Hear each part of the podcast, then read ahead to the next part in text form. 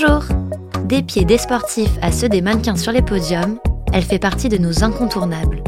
Elle incarne la modernité et pourtant, elle ne date pas d'hier. Dans cet épisode, Viviane nous raconte la petite histoire de la basket. C'est au XVe siècle que tout commence avec la découverte du caoutchouc et de sa plante, élément essentiel qui a permis la création de baskets qui sont, grâce à ce matériau, silencieuses et adhérentes. Mais ce n'est qu'en 1868 que la première chaussure sportive est apparue. Elle est créée par une entreprise américaine à la destination des basketteurs. En 1917, moins de 30 ans plus tard, la célèbre Converse voit le jour dans le Massachusetts et est également destinée aux basketteurs. Elle est initialement créée pour protéger les chevilles avec la partie montante de la chaussure.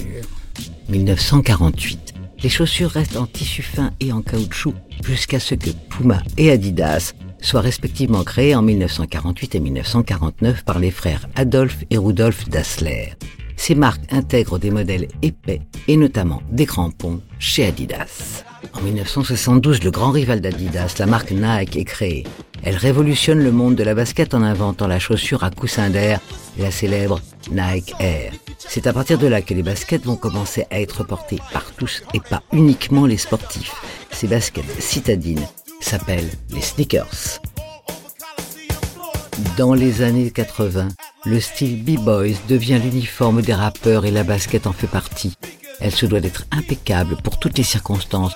Le groupe Run DMC, porteur de basket Adidas sans lacets, devient alors le premier sponsoring non sportif de la marque aux trois bandes. Le business de la basket est aujourd'hui estimé à plus de 26 milliards de dollars et la Stan Smith d'Adidas est la basket la plus vendue au monde. Avec la basket, c'est la rue qui s'invite dans les défilés haute couture. Chez Chanel en 2014, avec Lacoste.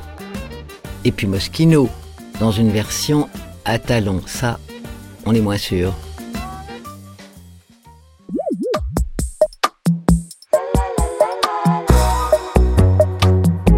La Petite Histoire 2 est un podcast coproduit par TV Only et Initial Studio, adapté du magazine audiovisuel éponyme, produit par TV Only, Jean Monco et Séverin Delpont, imaginé et commenté par Viviane Blassel et écrit par Benjamin Doise sous la direction de Viviane Blassel. Production éditoriale, Sarah Koskiewicz et Louise Nguyen, assistée de Sidonie Cotier.